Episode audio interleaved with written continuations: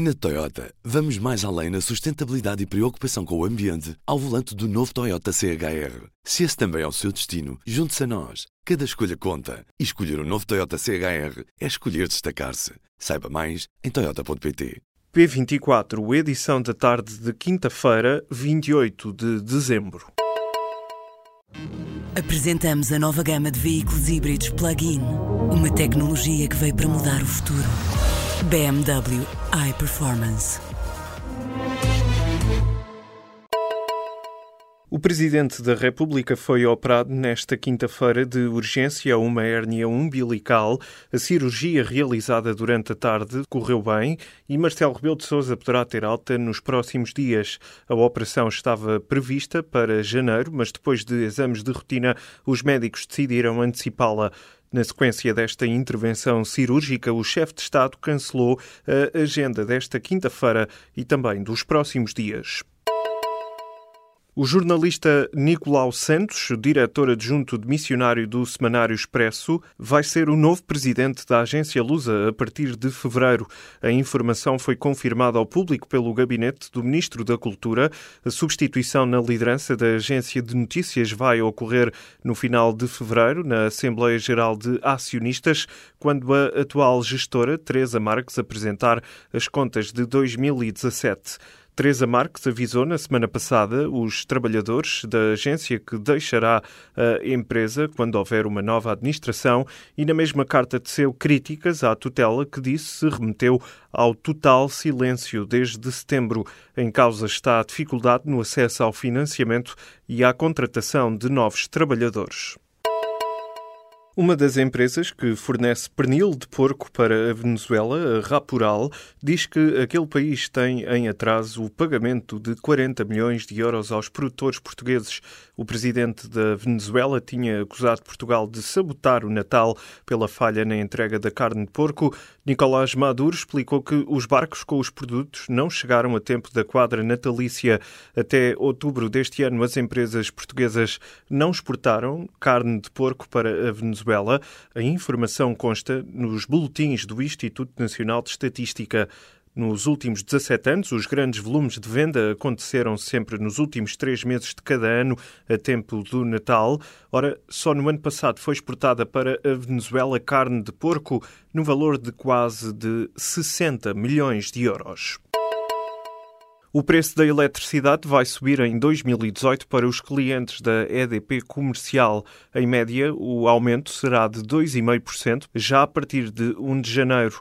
A empresa justifica a subida do preço com o aumento do preço da energia no mercado grossista, que subiu 24% em 2017. Já no mercado regulado, as tarifas de eletricidade vão descer 0,2% para os consumidores domésticos. O número de crianças afetadas por conflitos atingiu níveis chocantes em 2017. É desta forma que o relatório da Unicef descreve os últimos 12 meses. O documento foi divulgado nesta quinta-feira e relata casos de crianças usadas como escudos humanos mortas, mutiladas, violadas ou abusadas em cenários de guerra. Além disso, as vítimas foram expostas a doenças infecciosas e a riscos diversos para a integridade física e moral, com falta de comida, água potável e cuidados de saúde. Só no Afeganistão foram mortas cerca de 700 crianças nos primeiros nove meses do ano. O relatório é do Fundo das Nações Unidas para a Infância, órgão que tem como objetivo promover a defesa dos direitos das crianças. Nos Estados Unidos, o republicano Roy Moore recorreu na quarta-feira ao tribunal para travar a vitória democrata no Alabama. O candidato interpôs uma ação judicial para impedir que o democrata Doug Jones seja oficialmente declarado vencedor das eleições para o Senado no Alabama. A 13 de dezembro, contra todas as previsões, Doug Jones arrebatou o lugar com 49,9% dos votos, por uma diferença de cerca de 20 mil votos. Desde 1992 que o estado do Alabama sempre pertenceu aos republicanos.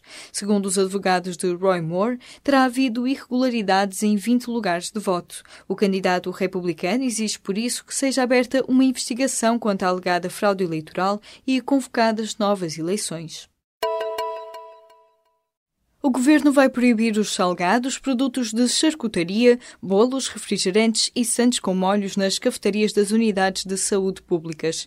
De acordo com um despacho publicado nesta quinta-feira em Diário da República, as instituições têm até 30 de junho do próximo ano para proceder às alterações. Os contratos a celebrar para concessão de espaços não podem contemplar a publicidade ou venda de refrigerantes ou refeições rápidas, como hambúrgueres, pizzas ou lasanhas. De fora ficam também bolachas e biscoitos com teores de gordura e açúcar superiores a 20 gramas por cada 100 gramas de produto.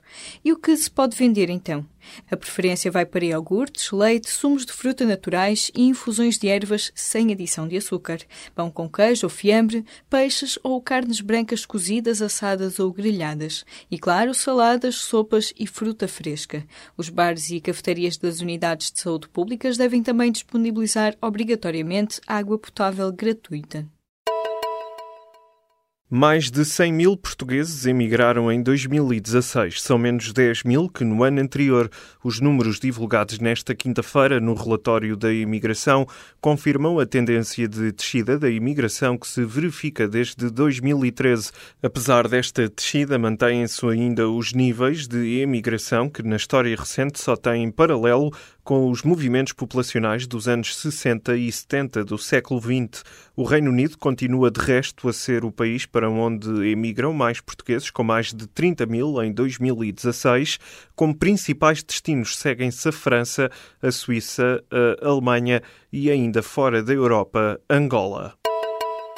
Carlos Carvalhal vai treinar na Premier League. O técnico português foi anunciado nesta quinta-feira como novo treinador do Swansea, sucedendo a Paul Clement, que tinha sido despedido do comando da equipa. Esta será a primeira experiência de Carlos Carvalhal na Premier League após duas épocas e meia ao serviço do Sheffield do Championship. Na equipa do País de Gales vai encontrar o médio Renato Sanches.